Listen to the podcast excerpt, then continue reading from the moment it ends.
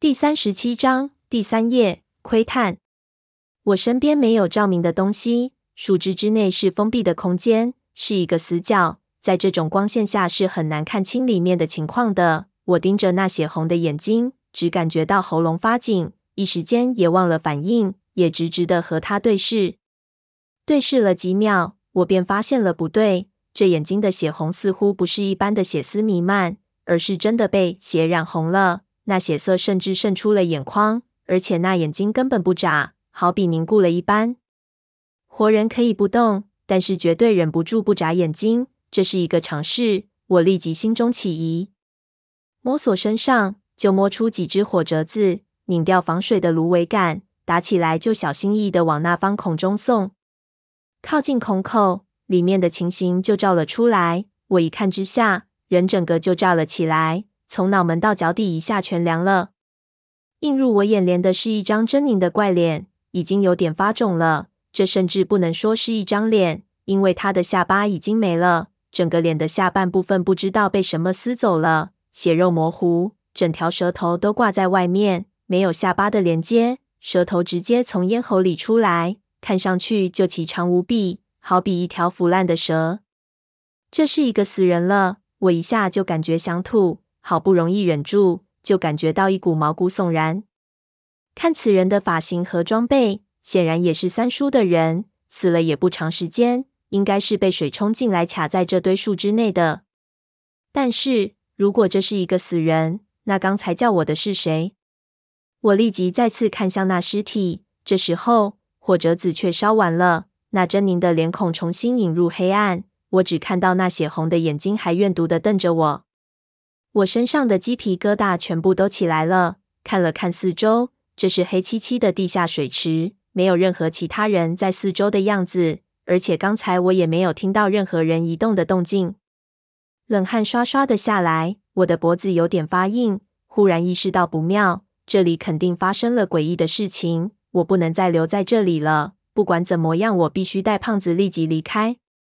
深吸了一口气，我就爬了回去。解开自己腰上剩余的几条结实的藤蔓，套在腰间，就探身下去，抓住胖子的手往上拉。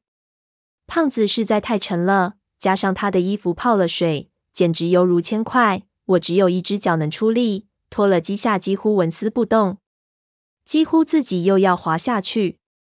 我立即知道用手拉是没有办法了，看了看四周，看到胖子身上也还系着我做的简易托架。就把托架的藤蔓绑在自己身上的藤蔓上，用木棍打了个套结套在胖子的腋下，横过他的腋窝做了个类似担架把手的东西，另一端撑在地上，就用自己的体重加上力气，像黄河纤夫一样咬牙往上拉。这是建筑学里的三角力学，当时老师教我们怎么用一根棍子和一条绳子配合自己的体重做牵引吊具。公民健里的也有这样的课程。有我体重的帮助就好得多了。我扯住藤蔓，一点一点的往井道里跑，水里的胖子就给我一点一点提起来，最后终于给我把大半个人抬出了水面。但是此时我腰间的藤蔓几乎就把我扣成双截棍了。我找了一条比较粗的石头缝隙，将我备用的木棍卡进去，将腰间的藤蔓过了过去，固定住胖子，然后再爬回去到水里，将胖子的双脚抬上来。拖过来到达安全区级，然后解开他身上的藤蔓托架，看树枝堆中暂时没有异状，立即就给他做心肺复苏。我没有受过专业训练，动作都是连续剧里看来的，只记得如果心脏停跳，极限时间是八分钟，八分钟内救活的可能性很大。现在胖子还有微弱的脉搏，呼吸微弱，这应该是中毒症状，不知道心肺复苏是否有用。搞了鸡下不得要领，也不知道对不对，只能硬着头皮做下去。又按了不到两三分钟，忽然胖子一声咳嗽，整个人抽搐了一下，又吐出了一团黄水，接着就深深的吸了一口气，胸部开始起伏起来。但是只吸了一两口，他一下人又翻起了白眼，呼吸又微弱了下去。我看了看他脖子上的血孔，显然这毒蛇确实厉害。这一口咬的分量精确，胖子形同废人就是不死。只要这体内的毒不去掉，怎么救胖子都没用。我脱掉自己的衣服，在水池里捞了点水，用匕首切开他的伤口，洗了一下，放出黑血。接着一边继续给他按胸口，让他能坚持下去，一边琢磨该如何是好。只按了两下，我忽然听到背后又传来一声阴恻恻的声音，同样是在那树枝堆之内。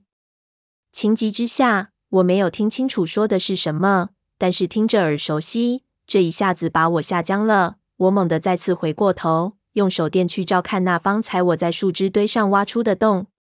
就隐约看到那血红的尸眼，还是呆滞的看着我，冰冰凉凉，看着让人万分的不舒服。